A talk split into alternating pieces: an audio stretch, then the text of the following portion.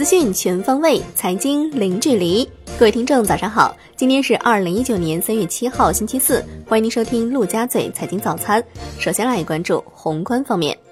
发改委主任何立峰表示，正抓紧粤港澳大湾区一加 N 的政策体系设计，科技创新方面有重大举措，正在草拟包括旧汽车、旧家电的回收政策，推动循环经济进一步发展，帮助民间投资解决客观存在的一些问题。包括融资问题、各种建设过程当中需要政府部门服务的问题等等，来促进它能够平稳健康发展。发改委副主任宁吉喆表示，今年将在农业、采矿业、服务业等领域推出更加开放的措施，进一步缩减外资准入的负面清单。今年将发布新的扩大外商投资鼓励目录，对鼓励类项目将继续享受进口设备免征关税。工业用地优惠等相关政策。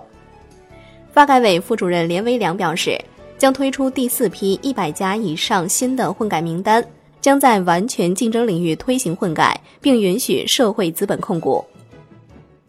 二零一九年，上海将加快启动上海自贸试验区新片区规划建设，深化自贸试验区制度创新，支持配合上交所设立科创板并试点注册制，聚焦集成电路。人工智能、生物医药等重点领域，积极培育和筛选一批独角兽、隐形冠军、四星企业等优质科创企业上市资源。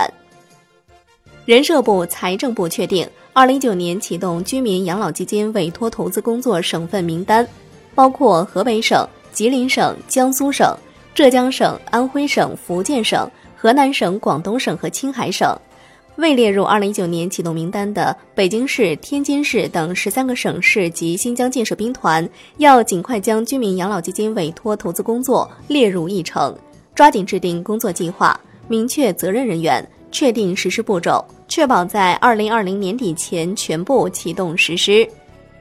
来关注国内股市，券商股尾盘爆发，沪指收涨百分之一点五七，最终报收在三千一百零二点一点。深成指涨百分之一点零九，站上九千七百点；创业板指涨百分之一点四三，突破一千七百点。两市巨量成交一点一一万亿元，为二零一五年十一月以来新高。香港恒生指数收盘涨百分之零点二六，国际指数涨百分之零点零八，红筹指数涨百分之零点一七。全天大市成交一千一百四十五点一五亿港元。银保监会主席郭树清回答险资入市比例是否还会放开这一问题时表示，下一步再研究。回应如何看待当前股权质押风险，银行体系能否妥善处理股权质押融资业务风险时表示，一直处理得很好，没有问题。中证协的消息，联合上交所举办二零一九年证券公司保荐代表人科创板专题第一期，定于三月十二号在上海举办。金融方面，郭树清表示，目前不良资产的流动性风险、影子银行的风险、地方政府隐形债务的风险等各方面金融风险依然存在，防范风险是金融业永恒的主题，必须高度重视，一刻也不能疏忽。欢迎更多外资金融机构进入我国市场。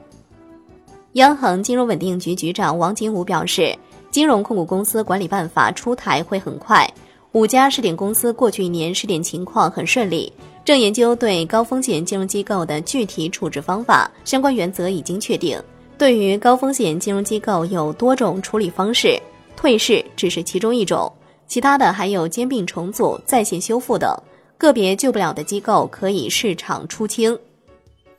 楼市方面，江西赣县住建局发布紧急通知，要求停止特价房销售。价格不得低于同类型住宅二月的售价。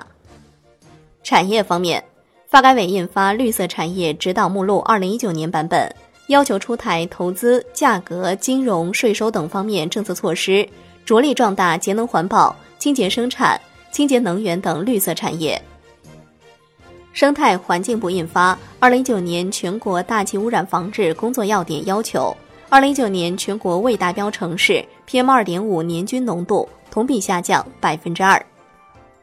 海外方面，美联储褐皮书显示，美国经济在一月和二月有所增长，但是全美有一半的地区受到三十五天部分政府关门的影响，一些制造商还担心其产品的全球市场需求下降。并且特朗普贸易政策将对其产生不利影响。美国经济在二零一九年头两个月降温，该国大部分地区的经济增长被描述为轻微至温和。美国去年十二月贸易逆差五百九十八亿美元，二零一八年贸易逆差扩大至六千二百一十亿美元，创二零零八年以来新高。来关注国际股市，美国三大股指集体收跌，道指跌逾一百三十点，蔚来汽车大跌逾百分之二十一，趣头条跌近百分之二十。两者四季度亏损均高于预期。截至收盘，道指跌百分之零点五二，标普五百指数跌百分之零点六五，纳指跌百分之零点九三。欧洲三大股指多数收跌，英国富时一百指数收涨。商品方面，伦敦基本金属多数收跌，LME 七锌、LME 七千收涨。国内商品期货夜盘多数下跌，橡胶跌百分之二。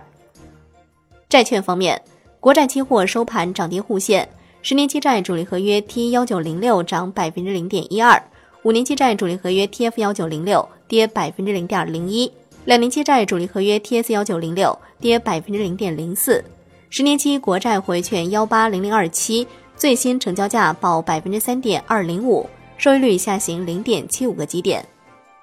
最后来关注外汇方面。人民币对美元中价调贬五十五个基点，报六点七零五三。十六点三十分收盘价报六点七零三八，二十三点三十分夜盘收报六点七零八八。